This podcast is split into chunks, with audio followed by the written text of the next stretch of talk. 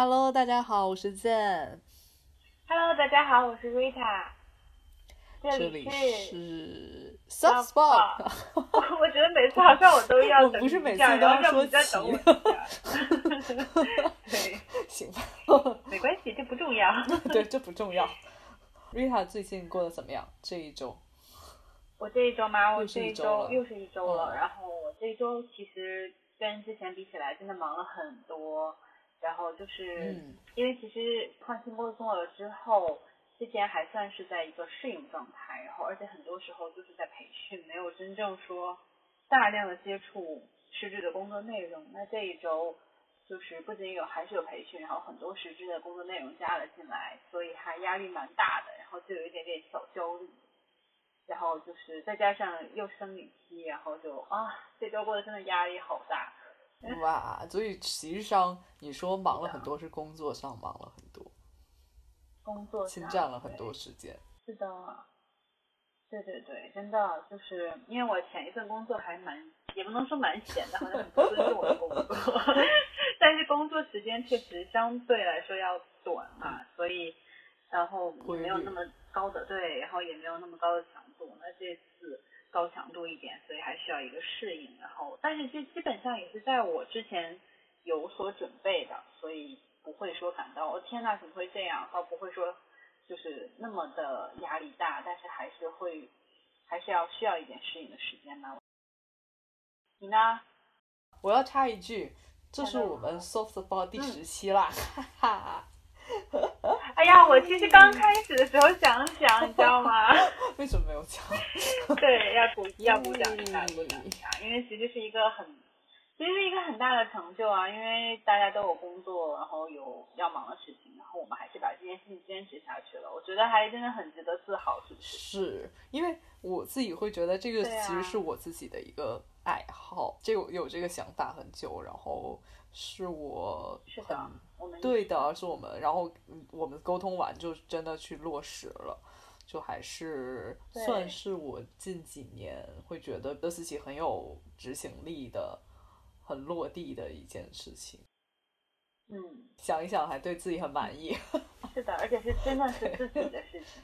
我觉得，而且重点是，就是这还都这还不是说是工作这种好像义务性的，或者是就是嗯就是嗯，真的是我们自己喜欢和自发的想做的事情。然后其实我们平时很多时候生活中会蹦出来这样子点子啊那样子点子，但是真正落地的，像你讲的，并不是那么多，就是一个挺大的项目。然后结果我们真的做到了，还坚持下来了。对真，的很，对不对？很骄傲。耶，超骄傲的，然后也 超感动，说还是有很多朋友在帮忙。嗯嗯嗯，是的，是的。然后我这一周的话，其实过得算是很饱和，大概在这一周前面的几天里，我都在出嗯差，对你有跟我讲。去了一个对，去了一个没有去过的城市，然后然后回到对去武汉，我觉啊很有意思，对啊，应该很有意 思，对吧？跟我讲一讲，有没有吃好吃的、去好玩的地方？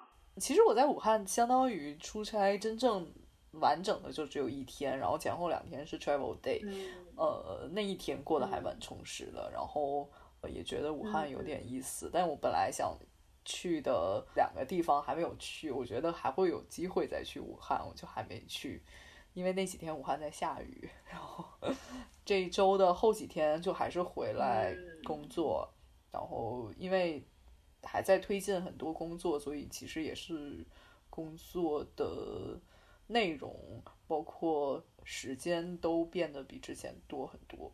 嗯，周末的时候也做了很有意思的社交活动。这一周，呃，很有很满意的一个点就是，我还是坚持周五把嗯狗接回家，然后，呃，周末的对社交活动还是带了狗，然后去了咖啡馆和 餐厅。今天我是去了餐厅，然后给狗买了宠物餐，一起吃。就是还我确实是第一次体验这件事情，我就觉得很有意思，然后度过了很开心的时间，然后感觉我和我的狗有了感情上的升华。是。但这一周还是会有一个比较不好的点，会会觉得自己就是从精神上或者从身体上都会感觉到很疲惫，有一点透支，就有我会有很明显的感觉，就在于我可能下班之后真的就什么事也做不了，只能瘫在床上啊什么。我觉得好像很多打工人，对，这可能现代现代打工工人的现状吧，都都是这样子的一个状态。对，所以我就我这一周会会比较明显的感觉到说可能身体有一点点跟不上或者什么，就有点透支。对，尤其要在出差。上一周只是感觉跟不上，然后这一周就觉得 啊不行，算了。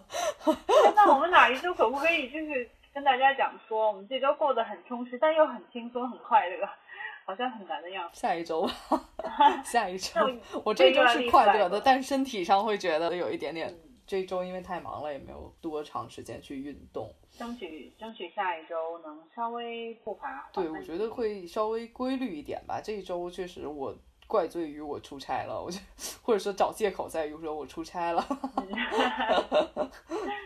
嗯，出差肯定的嘛，有有旅行啊，要说在外面的环境不一样的环境，肯定还是会更对，就是时间表会打乱，所以下一周想说，那要不就先还是恢复一下，嗯就相当于一个恢复期，把时间再排一排。嗯，嗯，哎，那你上一周这么忙，那还有没有时间就是去买新的东西啊，或者发现买东东西吗对啊，这是到我们第二个环节讨论 Where is your money going？我是 money going，我的 money。哎，我其实这一周想给大家安利的是，也是我这一周其实唯一网购到货了的，嗯然后我用了的嗯，单品，就是我还是呃网购了咖啡粉。哦，就是你好，我我我是呃，其实是咖啡豆，只不过我是要求店家帮我磨磨成粉寄给我。对，我知道你一直有自己买咖啡粉，然后手冲咖啡。这所以这次买的咖啡粉有什么特别的吗？其实我是一个咖啡粉的资深消费者了，我从喝手冲开始，对，你也知道我喝嗯手冲，每天基本上早上第一件事情就是手冲咖啡。但是我其实大部分的嗯咖啡粉都是网购来的。就是有那种我其实线下喝到的店觉得好喝的呃咖啡，然后我可能会上网去他们自己的官方的网店去买他们自己的豆子，或者就是呃我直接我会在网上看觉得专门做烘焙的豆子，然后专门烘豆子的店他出的咖啡，然后可能会就不不这个就不仅限于北京了，可能有南京啊，会有可能会有深圳啊，包括离我们很近的天津嗯也有几家不错的。然后北京其实也有一个我会经常买的店，我觉得每一次买豆子都还蛮有意思的，是我觉得很愉悦的购物体验。哦，怎么讲？就是它其实因为豆子的口味是完全不一样的，有很酸的呀，有那种深烘的就会口味对口苦一点的呀，然后还有那种甜一点的呀，然后包括豆子的产区不一样，也会呈现不一样的风味儿。我记得我最开始的时候，我不知道自己到底喜欢什么风味儿的豆子。哦、嗯我所以我就其实小包装的，可能二百克、二百克的买过很多不一样的，各对各种各种尝尝试，然后可能、嗯可能看着不错的，然后觉得口味自己能够接受的，就都买来试一试。然后嗯经过我可能觉得我大概试了半年，买了不一样的豆子之后，就是现在发现自己喜欢什么对现？我现在可能会更偏向于可能巧克力的呀，嗯会有巧克力风味儿的呀，或者说比如说有咖啡呀、奶油啊这种味道的，嗯就大部分就是深烘的豆子。坚果哦风味。对坚果的，然后这种会比较多。我后面就可能说，是。是吧？然后对 我看我们都是不喜欢酸的，对，然后。可能 可能我后面就会就是你这样其实。大概知道一个方向之后，你的选择就会更偏向于说，我今天可能尝一下这一家的豆子不错，然后后面可以就是每一嗯家店的不一样，而不是说可能我范围太大的话，你可能一家店，然后可能买三种或者四种。现在的话就是可以多买几家店，对，是这样。然后有一些店家也很有创意的，他们会拼配一些豆子，就把一些豆子拼到同一个同一个袋子里嘛，就会又呈现不一样的味我觉得这个。发现的过程也是这个乐趣所在。是的，我这周就买了一个拼配的豆子，就是它是哦，嗯澳大利亚的豆子加好像是加云南的，嗯，然后一嗯起不同不同产地地的我，但是我其实寄寄给我是磨成粉的吧，所以我其实也看不到它们的比例或者怎么样。但是我喝起来觉得还 蛮有意思的，是我没喝过的味道。哦嗯它的那我是觉得它的坚果味儿会更浓，我非常推荐说大家就从嗯手冲入手去养成喝咖啡的习惯，因为手冲实际上是它是不太挑豆子的。就是你即使是怎么拼配的呀，或者说你即使因为有有一些像冷萃呀，或者说意式咖啡机，它其实是会专门有适合的豆子去做。那手冲就没关系，你买你买适合冷萃的也可以，你买适合咖啡机的也可以，都可以，没关系，你就是都去试试吧。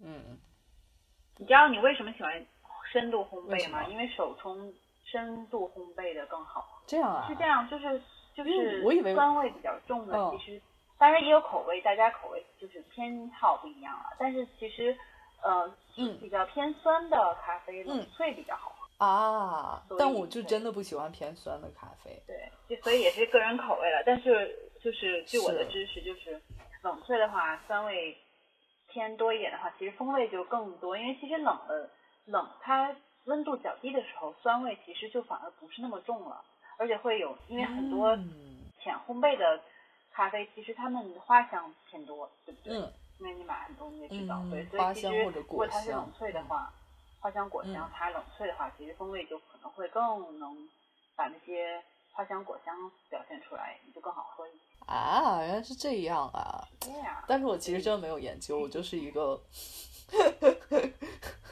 就是但我觉得，就是但是就是一个用户真的是爱好啦，对，每个人我觉得我喜欢就是一个用的口味不一户。样。嗯，对，我觉得就不用把，我觉得很多人其实一说到咖啡、红酒这种门槛都好像很高，嗯其实就是你喜欢就好，是喜欢是最重要是的，你享受这个过程。没错，我就是一个，我把自己定位就是一个消费者。对，对啊我跟就就是那种不闻世事、只会花钱的懒惰消费者，懒惰消费者，对，快乐懒惰的消费者。哎快乐就我完事儿商家一定会很喜欢我这样的，我才 我才不要快那么多乐就好。知识的。没有，因为其实我们大多数人就是快乐的，不要觉得这有什么不好。大家就是你就是不懂就没关系，我就是对。也可以懂，就是你愿意分享给我，我就愿意懂。嗯，对啊，对啊，所以如果有有就是我们的听众是真的深度咖啡快来专家爱好者，也可。以给我们对给我们推荐一下、安利一下吧对，那瑞塔买了什么？，我这周嘛，我这周是我时间虽然过得一直很紧，但是我买了书。我这周是买了两本书，一本书是打算是因为过几天就是我妈妈生日，所以是准备嗯当做生日礼物送给妈妈的。然后另一本哇就是我自己爱好买的，然后给妈妈当生日礼物，我买的是就是米歇尔奥巴马的那本自传，呃，哦，成为，因为我因为我妈妈本身她是很喜欢看自传的一个人，所以我觉得她一定会喜欢这本书的。对，然后这本书，而且我觉得是就是很适合全年龄段女性看的一本书，当然男生也可以看啊，没有说男生不可以看。对，但是这本书我真的很推荐给所有女生，不管你是什么年龄、什么阶段，一个学生还是打工人，都可以看，因为它这本书就是讲了很多，有讲到就是女性励志啊，因为毕竟是从一个相当于前美国第一夫人的角度写书。那当然，他嗯也写到了家庭啊、教育，还有包括就谈恋爱、两性关系啊、婚姻啊，然后也会讲到职场生活，也会讲到一些就是大家很会感兴趣的白宫秘闻啊这些。所以就是真的是好像哪一个嗯生活和工作的方面都有 cover 到，所以就会让你觉得还蛮有意思的。它的语言也都不是那种很复杂的，所以我希望我妈妈会喜欢。然后，对，而且读起来很轻松，也不是那种就是在教育你一样。对，所以、对，就是啊，所以你是自己读过，然后专门买来是的，是的，因为物我因为我的工作用英语很多，所以我为了平时 充电，嗯所以我之前是读过他英文的原著。然后，嗯，哦对，但是你知道，妈妈英文 可能没有那么好，所以我就说买一能没有那本中文么，多时间说不要看对英文，对对对看中文快一点就。还是中文快一点，所以我就买了中文的对译本给他。对，这是一本，然后另一本是《山海经》，就是我最近对妖怪啊、神话故事 或者很感兴趣，于 是有对有点随机，但但是我就想说很喜欢那些神神怪故事，然后但是其实很多小说也好啊，还有就是影视作品，其实他们的原始出处其实都是《山海经》，因为它是就是中国最古老和最相当于全面的一本讲了各种神仙志怪啊，但是还有很多地理知识的一本书，所以我觉得很有趣，打算系统的读来看一看。鲁迅也是这么觉得的。什么？鲁迅也是这么觉得的。是不是？鲁迅鲁迅都说要多读《山海经》。对啊，他并没有这么说。鲁迅 对，鲁迅也是觉得《山海经》很有意思，所以写了《阿长与山海经》。对，然后我就想说，其实很多人没有都知道，但是都没有读过，你想想是不是？我没有读过，对吧？然后，然后我就买回来，我买了一本，就是作作家出版社的，然后它有有那个插图，然后就是古文和现代就是白话文，就是都有译文都有，所以就还比较比较就是友善，你知道吧？因为如果纯是 古文 古文的话，其实你就会看不懂，然后会降低你的兴趣吧。所以我就买了一本对照版的。然后我希望没事的时候，因为它都是一小篇一小篇的，都不长，所以拿来随时可以看一看，不会占用太大段的时间。嗯，对。那丽塔，我我延伸一个话题，就是你大概读书读一本书，大概会用多长时间？我是这样，因为我一般是我很少会就是一本书拿在手里从头读到完，就是只读这段时间只读一，部分我就说这段时间只读一本书，我这种情况很少，我一般都是一段时间会。就是，很长一段时间同时读，对，然后然后就会进行两三本书这样子。对，对，除非我遇到一本小说，因为小说剧情很紧张的是那种的话，我会一下全读完。嗯。但是大部分时间，尤其是这种非虚构类的书，基本上我都会两三本一起进行。但如果是很喜欢的一本书，我可能密集的就读完。哈。对啊，就不长了。如果是小说的话，我可能一周就读完了。但是如果是你知道非虚构类的，像《山海经》这类，我可能真的是两三个月才会读完，因为同时我可能还在看奥巴马的自传这种。对对对。哦，原来你的阅读习惯是这样的。对，对，我是这样的。那我们完全不一样，我真的就是一本书要把它读完，然后再接着另外一本书。那很少有情况是我可能两本书同时在读。嗯嗯嗯。那你都什么时候读书？大概睡前会读。嗯，基本上如果工作的话，就是睡前会读，呃，如果是周末的话，其实就是有时间就会就再读了一下，嗯，但是我就很少是两本书一起读，因为我觉得就会，就是我可能是那种很怕说把情节不一定是情节啊，或者说就是一些知识忘掉，然后可能翻在中间就啊，这到底在讲什么，我就又不明白，然后还要往前再读，我就可能。就觉得那我可能没有这种自信，理解力自信。其实其实我是偶尔会有了，我偶尔可能也要再翻回去看两遍，然后再。所以我就我就是一本书都读完的这种。我最近也在读一本小说，但进度还蛮缓慢的，都读完了再分享。好啊好啊，我会问的哦，你要读完哦。很厚了，你就是不要那么那么那么近时间这么。但我但我要监督你。不然真的很容易一本书读完读读一些，然后就放弃了，是不是？读很久，对我尤其是去年开始，我觉得我读书的时间有点少，然后进度非常缓慢。嗯，所以我们互相监督。可以，阅读还是蛮有意思的这件事情。做一个聪明的人。嗯。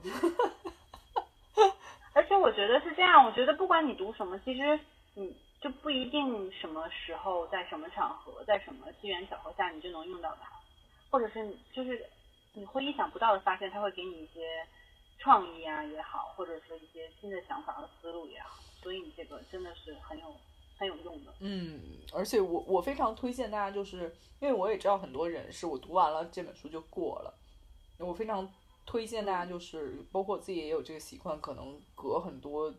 年会把原来那本书，就你觉得有意思的书拿出来再读一遍。嗯，因为当时你可能，嗯，我之前听了欧丽娟老师的一个讲座，也是这样讲说，当时你可能听不懂的东西，是由于你的你对世界的理解是有局限的，所以可能你后面对不断的随着不断的成长，你再拿起书来读的时候，你可能会赫然发现一些观点是你。当时没有认同，当下又非常认同的东西，所以就是的，就像发现又发现了一本新书。对，其实我觉得就是还蛮在理的。包括杨绛老师不是说，就是就是你的人最大的问题就是书读的不多，想的太多。对啊，不然为什么我们平常开开开玩笑说读书少，别骗我？对，后来我有时候自我纠结的时候，我想说肯定是我书读的不多，想太多。我觉得是对读书和花钱是大家就是深层次、浅层次都要，也不说花钱是浅层次，就是都要并并行的成长。嗯，所以约他这一周会有什么好的 tips 吗？tips 吗？哦，我觉得我好像我这周分享的跟上周有点有点像，就是还是关于时间管理，当然不是一模一样了。嗯，因为这周对，然后这周很忙的时候，我就会想说，真的是。我们的时间都很有限，那怎么能更好的管理时间？其实还蛮重要的。尤其是比如说，你作为一个很忙的当代打工人，你可能又有工作有很多很多，每天工作有不同的项目和进度需要你去做，对不对？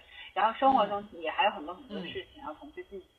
然后你就是你的行程表上有很多事情要做的时候，就是怎么安排时间这件事情，其实还蛮重要的。然后我这周就有是想给大家分享的 tips，就是就是我不知道，其实很多人可能都知道，就是叫所谓爱爱森豪威尔法则，或者叫四象限法则。哦，四象限。对，就是基本上我们需要做的事做的事情，就是可以分为重要的、不重要的和紧急的、不紧急的，就相当于是用用这个方法来分开时间。嗯。就是我们基本上会做的事情是可能会相当于就是。分成了四块，就是第一块也是最重要的，就是又紧急又重要的事情，这是我们都必须立刻安排、立刻去做的事情。那也有一些就是它可能很紧急、很重要，但它其实它紧很很紧急，但它其实不重要。对，然后呢，当然还有就是又不紧急又不重要。然后我们其实把很多时间花费在这个又不紧急又不重要的事情。是我是我，是 我是我。对，然后当然还有一些重要的，呃，当然就反正就是你可以把就是所有你平常都做的事情分到四块里面，嗯，就是用紧急不紧急和重要不重要来分，然后就是想跟大家分享的就是要有一个准确的判断能力，就是你需要能判断出来这件事情它的紧急程度和重要程度，然后来处理事情。嗯，对，因为其实我们时间真的很有限，然后而且很容易大家很容易难区分的一个事情呢，就是。它是紧急的，但其实你分不清楚它重要性，就会造成一个混乱。嗯嗯嗯，就是可能你需要立刻，就是有人说你赶紧去打个电话，但其实这个电话不重要。你你其实可以让别人做，或者是你可以拖后再做。就是有时候大家会分分辨不清楚，但如果你能分辨清楚的话，你会少很多压力。对。所以就是说，如果就是相当于我们的策略，其实也是四种。就是如果它是又紧急又重要的事情的话，那你就马上做，对不对？是。然后呢，那如果是，嗯，它可能是重要的，但它现在不紧急，那你要细化去做。就是你一定要就是给自己定一个时间点，说我要我是要做这件事情了，然后我要清晰的知道我需要在什么时间完成它，那就好。然后你也不用紧张了，你就不用有那么多压力了，说哦，我一需要做这个，需要做那个。但其实因为这件事情可能你晚一些再做也没关系，你只要记住就好，所以你就细化做。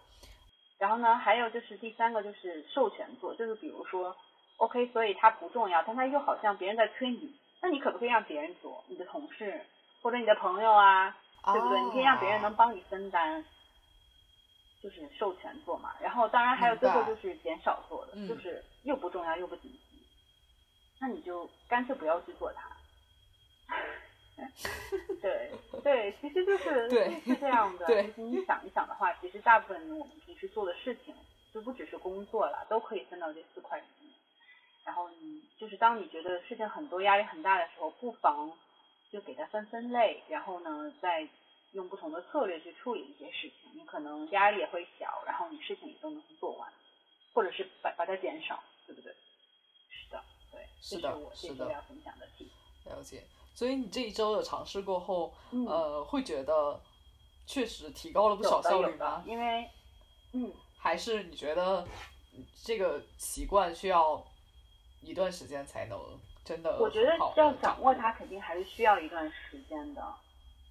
对，但是我觉得我当时我会说我感觉到有变化，是因为我其实就会经常输在那个可以授权做这件事情上。哦，是，这件事情确实很难分辨，有一些对对对，有一些你可能习惯上或者潜意识觉得说啊，我这个就是我做的，你就没有想过说啊，这个是不是可以给别人做？可以分担啊，或者是对让别人帮你做，或者是就是对吧？是，就是可以多想一些办法，因为它紧急，但它不一定是重要。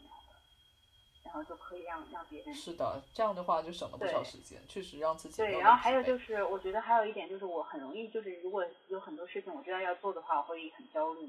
但是如果我知道它是虽然重，虽然它是重要，但它不着急，那我就去给它设一个，就计划一下。我知道我现在不不着急做它，我其实也也会压力小一些。所以就是稍微让自己就是相当于头脑更清楚一些，对自己要去做的事情做一个规划。就会少一些压力吧。我觉得就是，我觉得它很有帮助的点就在于它能让我的压力和焦虑少。是的，是的，嗯嗯，是的，嗯，很 棒，希望也能帮助到大家。对，那你有什么 tip 要跟我们分享吗？我吗？我我这一周其实特别想说跟大家分享这个。我们昨天我不是跟你说过很好的 tips，然后就是这个，我还期待一天。对，这个其实是我看了一篇文章，然后看当看了当下，我觉得哦，我真的超感同身受的。因为这一周我刚刚也说，我是一个非常疲惫的状态，就是感觉身体或者身心都是绷着一根弦儿，然后不知道这个谁来绷着，或者是你也不知道这个压力从哪里来。然后，所以我当时看到这篇文章，这篇文章是讲说身心失联的内容。其实身心失联，从就咱们就可以直接从字面理解，就是你的身体和心灵处于一种失去联络的状态，就是你的心和你的身体没有产生沟通，所以你会有时候会觉得说脑子非常活跃，但是身体其实已经超负荷了，就像我一样，可能就是只能瘫在床上，但是脑子非常就觉得哎呀，我还想干这个，我还想干那个，然后或者说呃。就是今天明明很累，但是我还是 push 自己去做了一些什么事情。第二天就会整个人感觉，即使睡了一觉，感觉没有休息到。就比如说我今天很累，但是我朋友可能邀请我去吃晚饭或者去社交，我还是会 push 自己去。或者说我今天，或者说我其实很累，但是我就是由于我我会。怕自己产生一种愧疚感，所以我还是迫使自己要去运动。下班还是走进健身房去运动。这个其实那我感觉就好像一个恶性循环，你会更累哎。对你第二天即使休息完了，你其实会更累，你的状态也会不好。所以更糟糕的就是，久而久之，这些你的身体就会承受不了，然后你就会生病了。其实我们应该时常的、时常的让身体和。脑子产生连接，让他们多多做沟通。那第一步就是你要充分的了解你的身体状况。嗯，就是如果你真的很累了，或者说我今今天可能我就是会很容易过敏，或者说我今天就是感觉自己不太好，就真的不要迫使自己做很多事情。要这样的。对，然后对的，然后你就要理。第一步就是要知道自己的身体状况到底是怎么样，就有点像我们女孩子知道可能，呃，我可能二十号或者几号就是姨妈期了，那我前几天就不要喝冰水了，这种，对，对，其实其实不仅是这一点，那大家可能是。真的不促使自己去喝冰水，是因为那一天真的很痛。但是通常我们的身体是会有个耐受性的，它不会真的给你说我很痛，或者说怎么的，它就是慢慢的很疲惫。那大家就会很忽略这种疲惫的状况，然后真的嗯，是的。然后第二步就是我们日常会要通过各种方法让自己和或者脑子和身体产生觉知。这个就像我们瑜伽老师经常会说的，身体产生一些觉知，你要知道哪一个地方在受力呀，哪一个地方要用力啦，这尽量的能够多去感知每一个身体部分，而不是把身体当成一个整体。是的，我觉得这个还是一个，就听起来好像是很简单，但其实我们平时没有在做的事情。因为我觉得很少，我们我们会停下来问一问自己，或者是感受一下，说我现在哪里。是不是在不舒服，或者我现在整个人的状态和感受是什么样的？我们就好像很少给自己这样的关怀，除非是像你说的真的不舒服了才哦，我好像哪里不舒服了。但是很多事情其实可以提前避免的，或者是可以及时调整的，对不对？对的，就真的要去感知自己的身体，你可以多多去做一些，比如像瑜伽这种感知身体的运动，或者就是找一个时间，哪怕就是你睡前不要想一些。可能烦恼啊什么，就是感知自己到底哪里有疼痛，或者说你今天哪里不太舒服，或者说哪里可能背有点酸，就哪怕这些小的感觉，对你去感知它。是的。这样子的话，就是久而久之就会觉得哪里哪里不太舒服，你就会产产生很敏感，对吧？那我就是比如说我最近真的好像关节不太舒服，那就注意保暖，关节的保暖。对，或者说。比如说我的背真的或者腰真的很痛，那你就是不要去提重物，是这样的，要产生这些觉知，这样你的身体才会和脑子有一些有连接之后，你会更更好的成为一个整体。嗯，是的，我觉得这个也不只是就是就是平时的身体的这种物理性的伤痛，还有你心就是心灵上的，或者是你精神上的。就是你要停下来问一下，比如说你在焦虑的时候，你要问一下你为什么这样子感觉，是什么让你有了这样的感觉？其实如果你停下来让自己好好的感受一下，或者是了解一下，让去认知它、感知它，你才能解决问题。不然你就永远是在一个我焦虑、我抑郁，但你知道为什么或者是什么让你这样子，那这个问题永远就解决不了。对我强烈的呃推荐这种这种。看法就是把自己看成一个整体，而不是说单独是灵魂是灵魂，身体是身体，只是我灵魂的承载工具。不要这样想。对，虽然灵魂是很纯洁、很升华，但真的身体也很重要。对，就是让自己真的保持一个整体的状态，少尽量的少走出舒适区，不要让身体长时间的在舒适区以外。所以我说少不要走出舒适区，不要走出舒适区。舒适区真的很舒服。对，对，是这样的。嗯，因为因为就是之前就经常有人说你要你要走出舒适区，你要去不停的挑战，去去尝试。当然就是平时我们很懒或者是就是害就是害怕做改变的时候，当然要就是努力走出舒适区。但是其实很多时候我们在对待自己的身体和精神状态的时候，其实。是要自己尽量调整，说不要太对，不要不要太 push 自己去为了为了走出舒适区，走出舒适区，ready 的时候再走出舒适区。